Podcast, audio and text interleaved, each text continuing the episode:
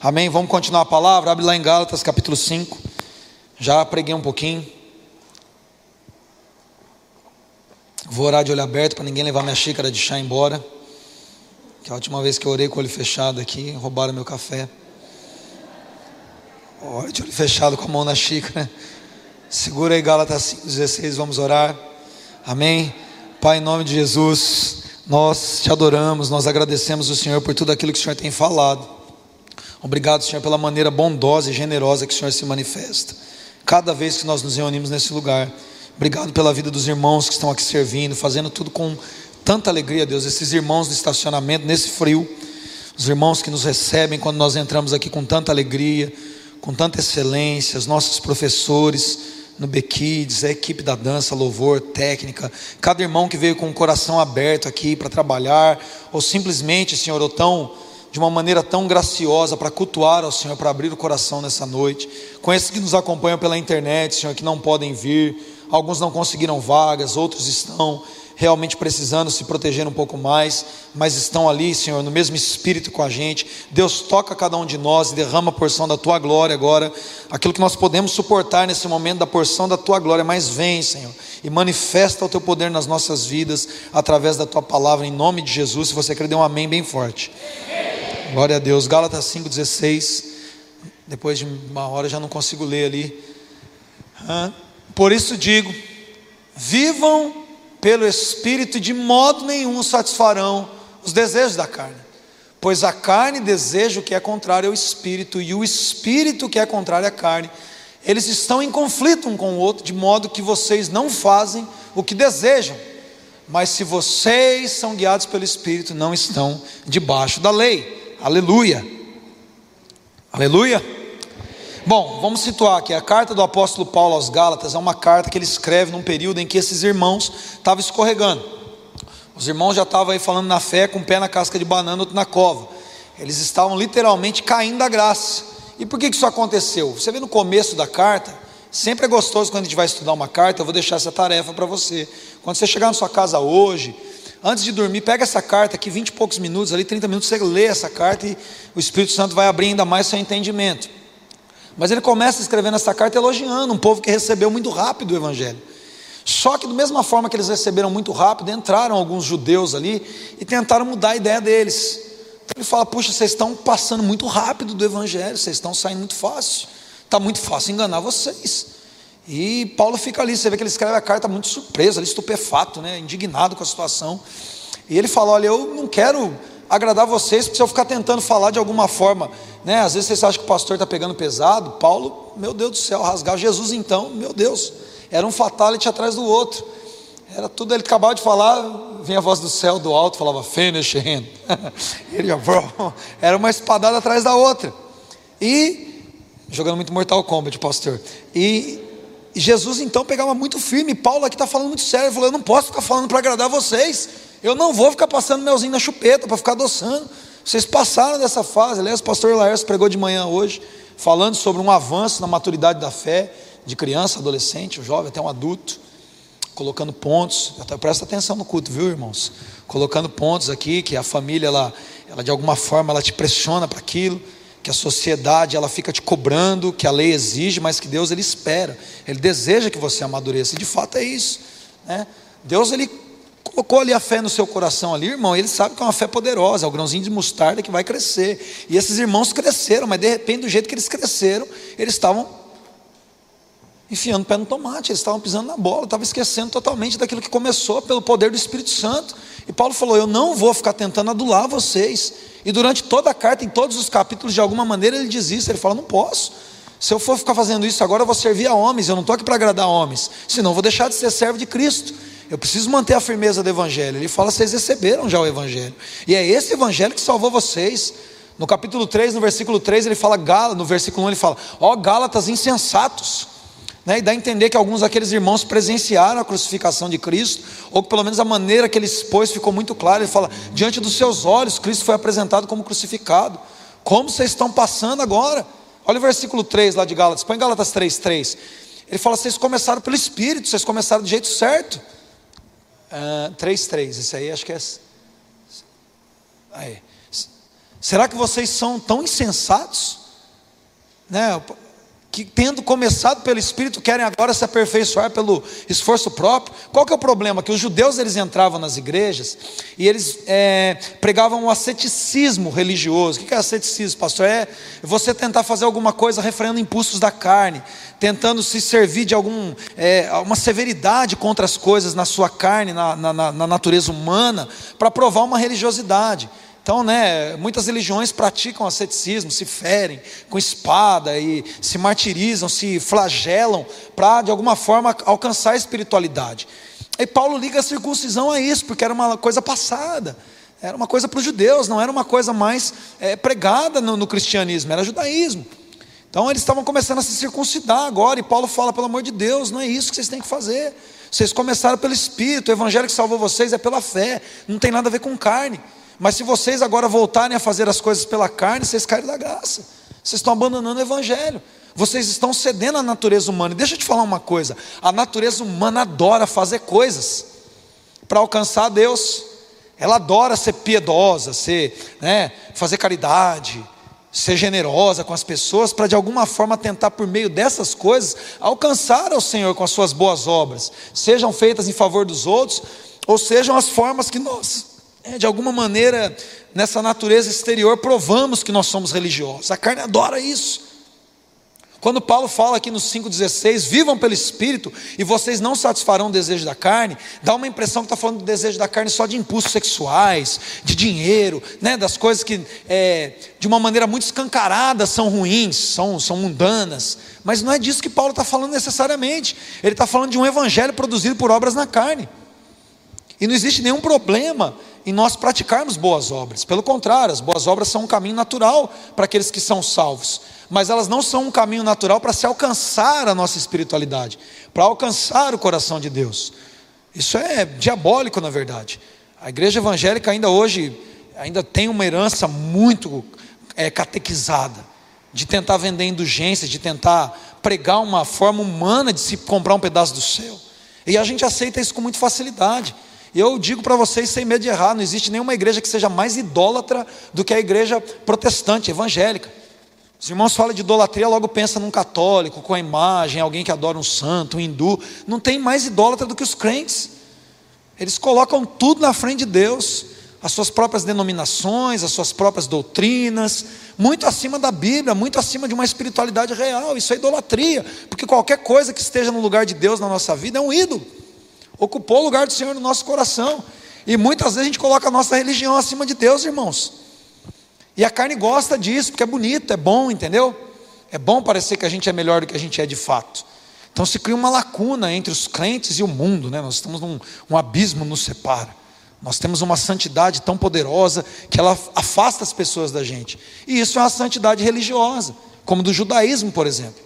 No judaísmo, você tinha um leproso, por exemplo, o que tinha que fazer com o cara? Bota para fora do arraial, se ele precisar por alguma razão passar perto de alguém, ele tem que sair gritando: Eu sou leproso, eu sou leproso, eu sou leproso.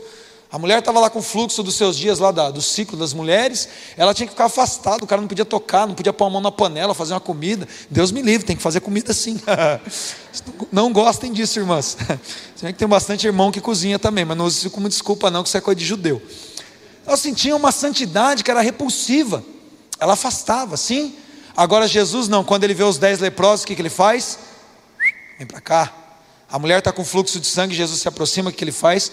Toca nele, é curada.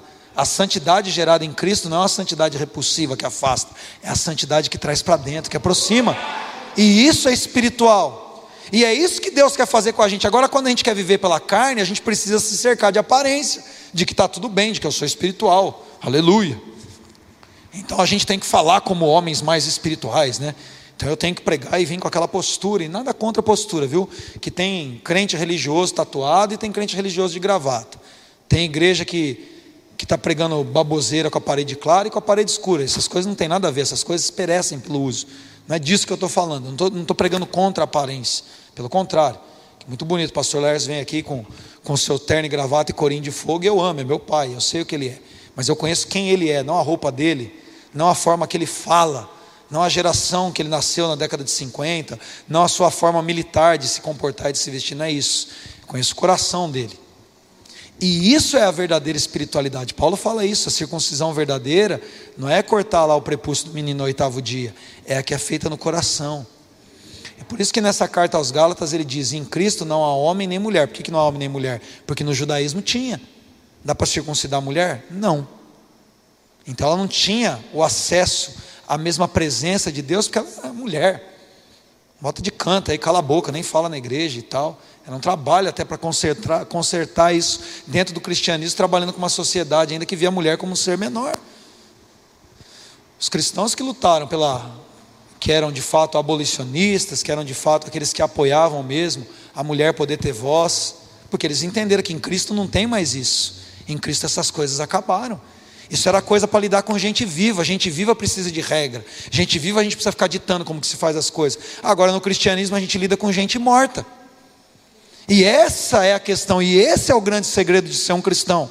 Se você estiver vivo demais, você não presta para o cristianismo, porque você vai ter um monte de argumento, você vai ter um monte de opinião, você vai ter um monte de achismo, você sempre vai ser um excelente engenheiro de obra pronta, né? Depois que está todo mundo fazendo e feito, ele vai lá e fala: ah, Isso podia ser assim, isso podia estar melhor. Engenheiro de obra pronta é esse camarada, que chega depois que está tudo feito já e quer falar o que podia ter sido feito, mas não está lá com a mão no negócio. Agora, quando nós entramos em Cristo, esse é o segredo.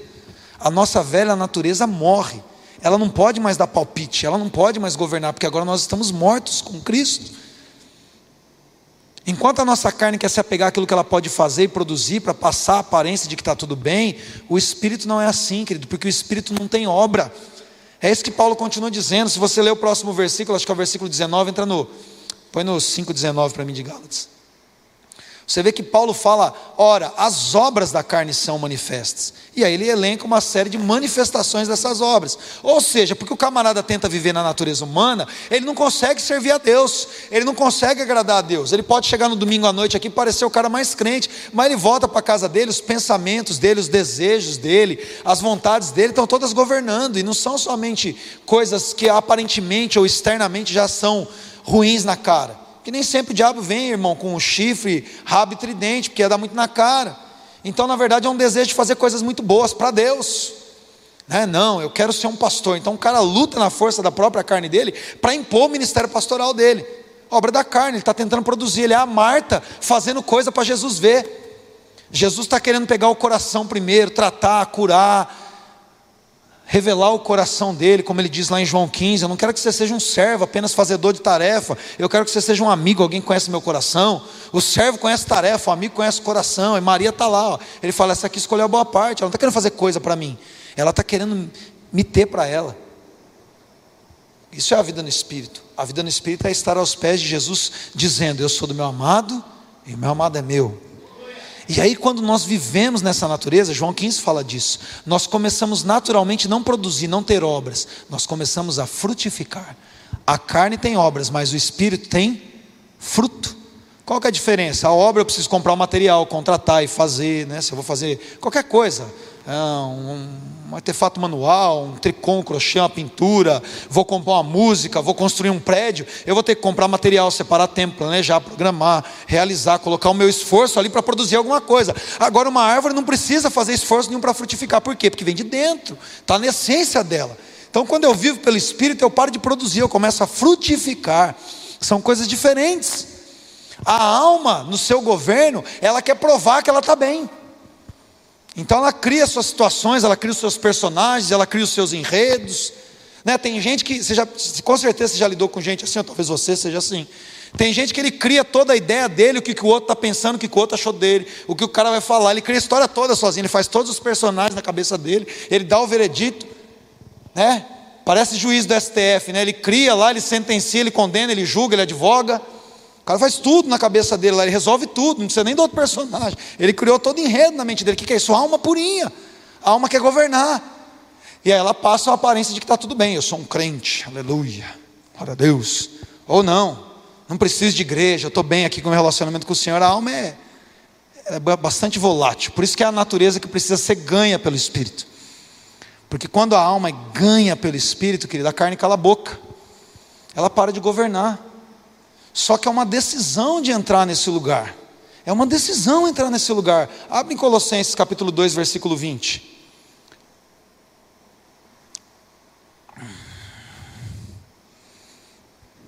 Na terça-feira eu comecei a pregar essa palavra, reflexos da alma. Eu estou tentando continuar sobre uma outra perspectiva hoje. Olha lá o que ele diz para os colossenses. Ele fala, já que vocês o quê? Morreram. Morreram com Cristo. Para os princípios elementares desse mundo por que é que vocês então, é, como se ainda per pertencessem a ele, se submetem a regras. Aí vem, não toque, não manuseie, não prove, passo próximo aí.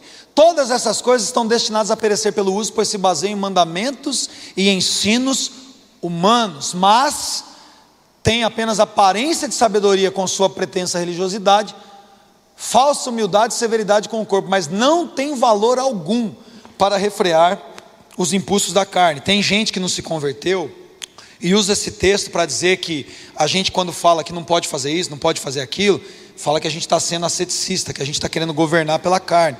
Quem são esses? São os carnais. Os carnais, eles usam esse texto como pretexto para pecar.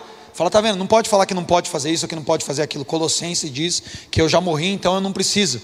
Né? Ninguém vem falar para mim, não veste, não faz isso, não anda com aquele, não fala com aquele, que isso é, é asceticismo, isso não pode refrear a carne. Não é isso.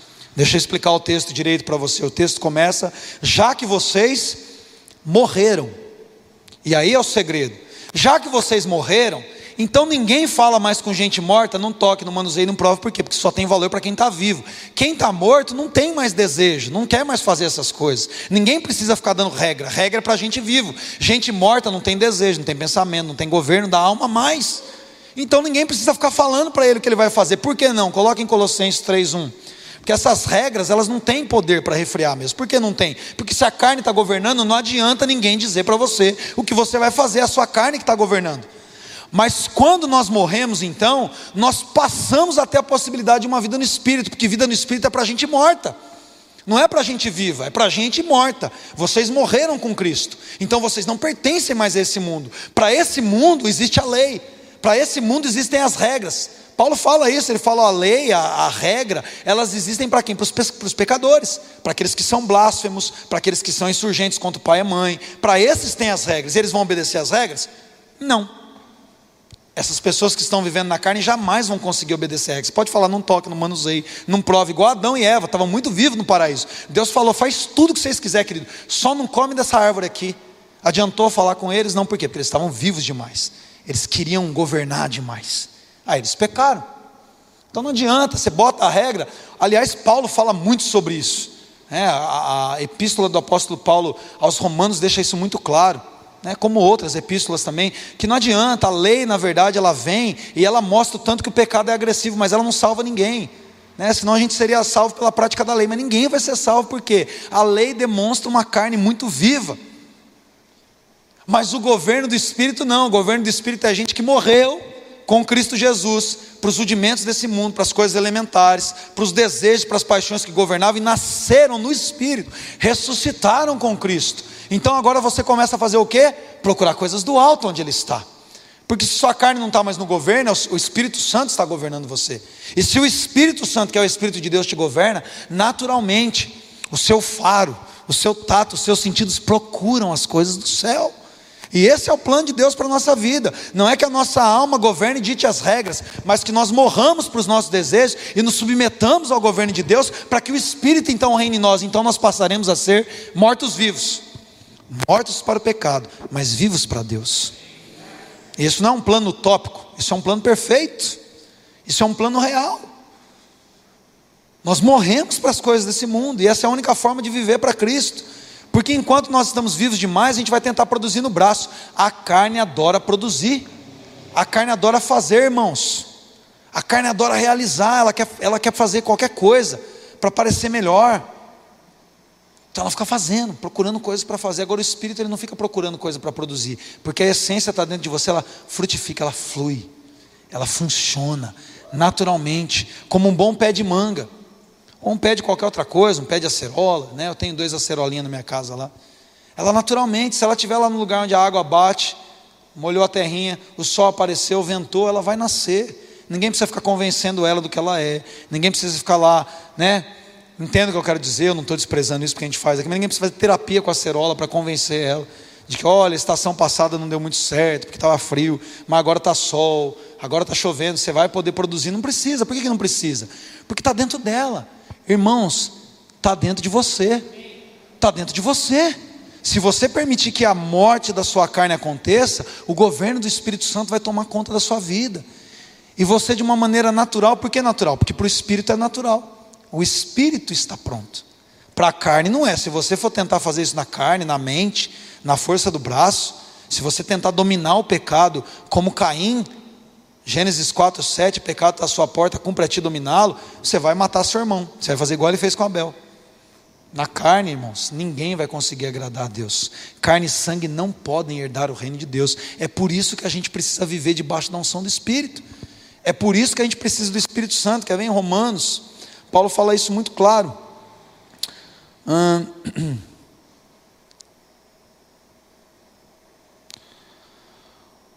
Romanos lá no capítulo 8, ele fala isso muito claro, gente. A palavra de Deus está aqui gritando conosco. Versículo 13 de capítulo 8 de Romanos diz: Pois se vocês viverem de acordo com a carne, morrerão.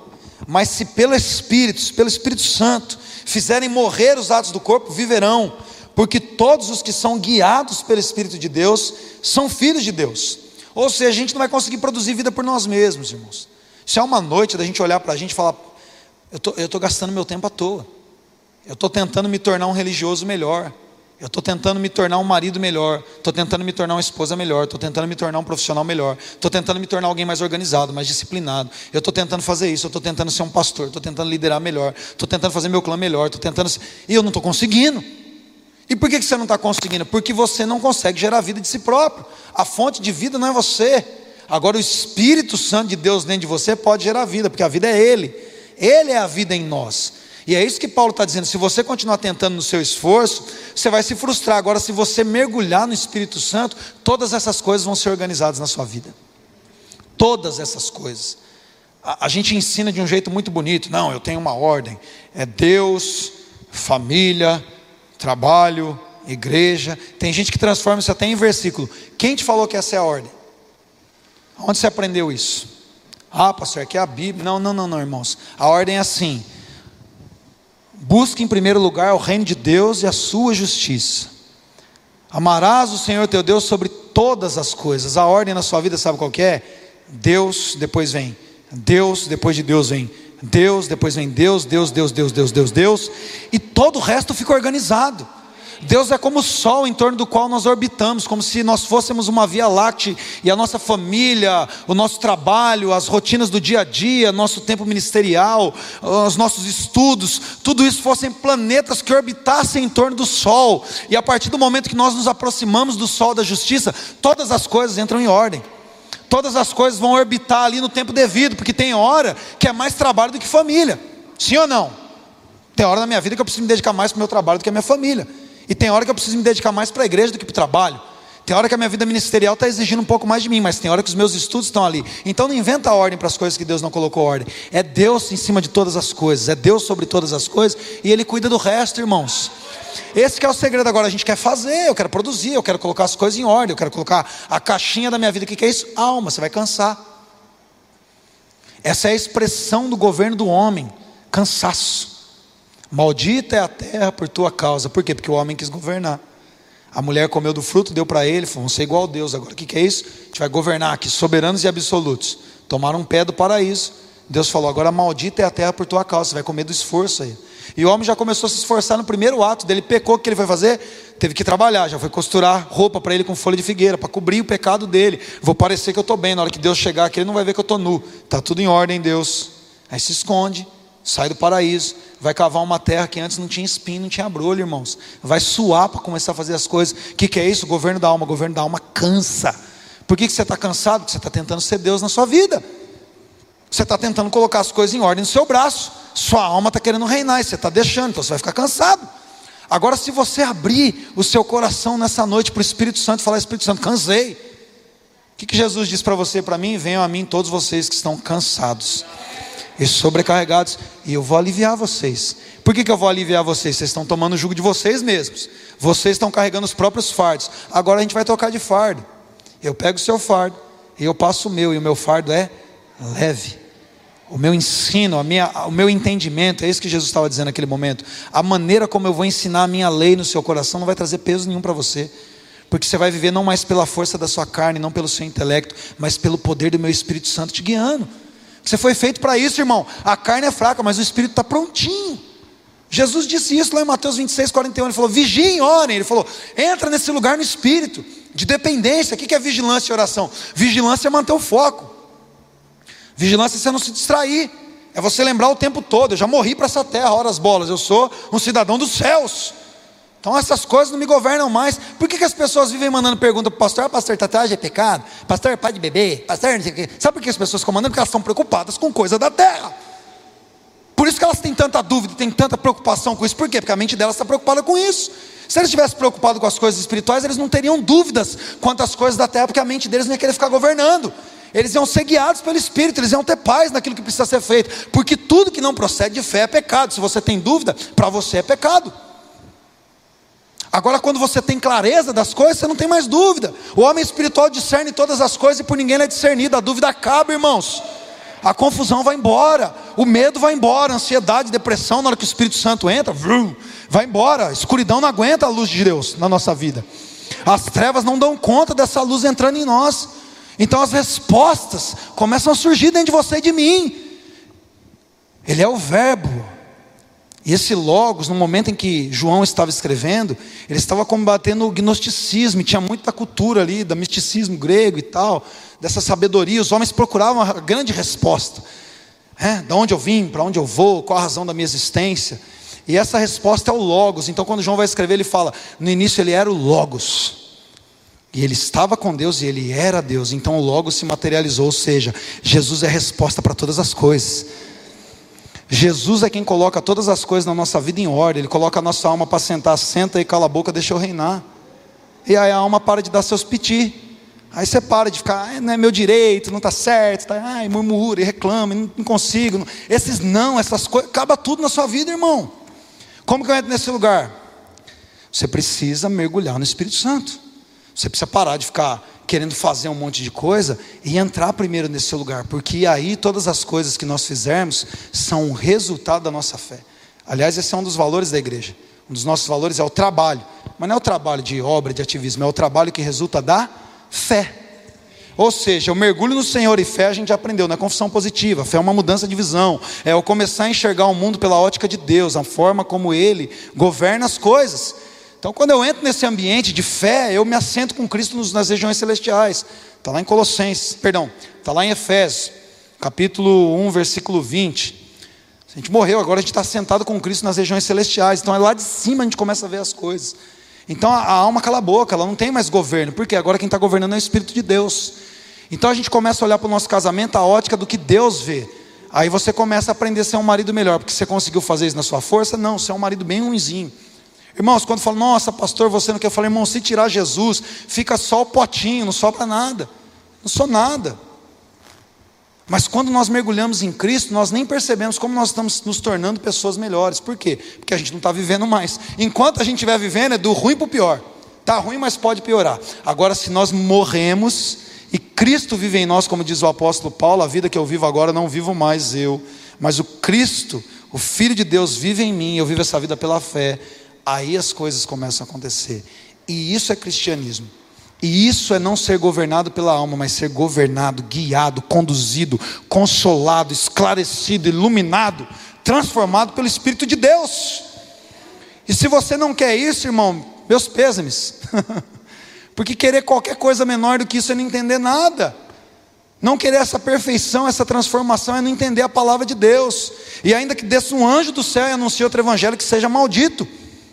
Porque esse é o Evangelho, não é o Evangelho produzido por esforço próprio, não é o Evangelho produzido pelos nossos próprios méritos, porque esse é o tipo de religião que arruma treta, que causa confusão.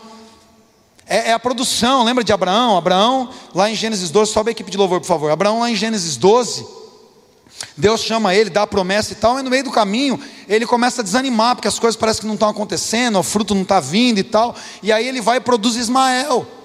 O que, que, é a ideia de Ismael? Saraí tinha uma escrava lá, concubina lá, Agar, que provavelmente ela nunca tinha oferecido para Abraão, porque ela esperava ter um filho dele, não queria que a escrava tivesse um filho, mas chega um momento que ele fala: ah, será que não é aqui? E aí então ele produz os ismaelitas, da onde vem ali o Alcorão, Maomé, que, que eles avocam para si a descendência abraâmica, que de fato são. Os povos árabes, que até hoje é uma confusão total com a descendência da promessa, Isaac. Por quê? Porque ele produziu, é obra da carne, não era fruto do espírito, do espírito é promessa. E é isso que nós fazemos na nossa vida todas as vezes que a gente tenta ser Deus, irmão. E a alma adora ser Deus na sua vida. Seus sentimentos adoram te governar. A sua carne adora ditar as regras. Então, ou a gente abre mão dessa natureza e a gente abdica de ser governantes da nossa própria vida, ou a gente vai morrer com tudo isso, porque tudo isso é passageiro. Agora, se nós permitirmos que o Espírito de Deus entre na nossa vida e nos governe, aí sim nós vamos viver eternamente, porque as coisas dos olhos, a concupiscência dos olhos da carne e tal, são passageiros, mas aquele que ama a Deus, aquele que faz a vontade de Deus, assim como tudo que é divino, assim como tudo aquilo que vem do Senhor, permanece eternamente, se torna eterno com Ele. Entenda o eterno que eu quero dizer, porque eterno é uma ideia de também não tem início, não é o nosso caso, mas a gente não perece mais. E esse é o plano de Deus para você. Esse é o plano de Deus para você, para uma vida agora. Porque cristianismo é isso, é o reino de Deus sendo manifesto em você. Nós terminamos de estudar o PGD de autoridade espiritual e nós falamos sobre isso. Para que o reino de Deus se manifeste na terra, a igreja precisa dar lugar, irmãos. E dar lugar não é só na hora do culto a gente chapar e dar uns glória, não é isso não. Dar lugar é permitir que o Espírito Santo governe a sua vida. Dar lugar para o Senhor reinar. O que o mundo está esperando é que Deus governe a sua vida. A expectativa da criação é que você se manifeste como um filho de Deus, não como um crente. Crente é chato pra caramba. Quem quer mais um crente falando? Nem eu gosto de crente. É, quer ficar dando pitaco, quer ficar falando o que tem que ser feito, quer brigar por política, é pauta daqui, ideologia de lá, é religião, é, é coisa da carne, irmãos. Agora, quando o Espírito entra em você, acaba, a carne para de gritar, de estribuchar, ela morre na hora ali. Ele quer fazer isso com você. A questão é: você está afim? Você quer isso? Porque ele é um gentleman. Ele não sai batendo, chutando porta. Ele está tá aqui, ó. Vamos cear. Vamos conhecer o coração do outro. Quer continuar sendo um servo, fazedor de tarefa ou quer ser um amigo? Quer continuar, como diriam meus avós, você quer continuar obrando na carne, produzindo na carne, ou você quer começar a viver pelo Espírito Santo? Saber quais são os seus intentos, porque o Espírito Santo prescruta as profundezas de Deus, ele quer revelar para você. Eu só queria que você dissesse sim para ele nessa noite, para você poder experimentar esse governo, gentil e poderoso, simples, cheio de glória, que transforma de verdade as nossas vidas. Religião, irmãos, não muda ninguém. Agora, aquele que se une com Jesus se torna um só espírito com Ele, meu Deus. Por isso, essa noite é uma noite de levar os nossos pensamentos cativos à autoridade de Cristo. Para de pensar. É, a gente viveu debaixo de uma linha educacional na quarta geração em que o aluno ganhou um papel, e tem muitos pontos positivos nisso, eu entendo isso. Mas existe uma coisa muito disfarçada ali no meio que tornou a gente inteligente só por discordar, só por duvidar. O professor falou: não, não é bem isso que o professor está falando, não.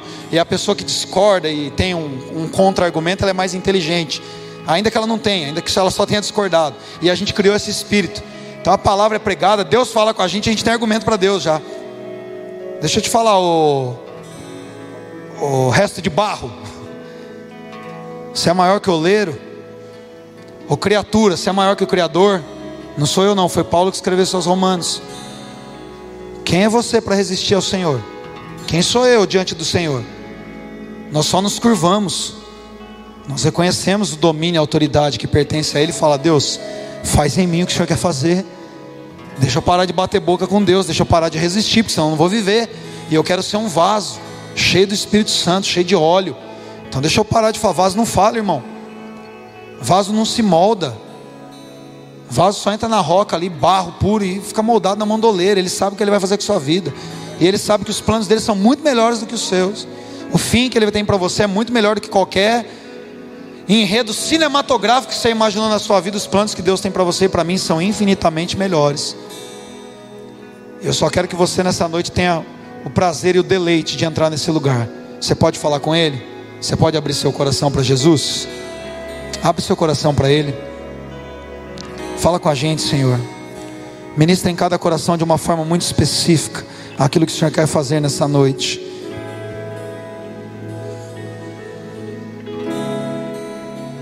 Fala conosco, Senhor. Enche esse lugar com a sua glória em cada coração, Senhor.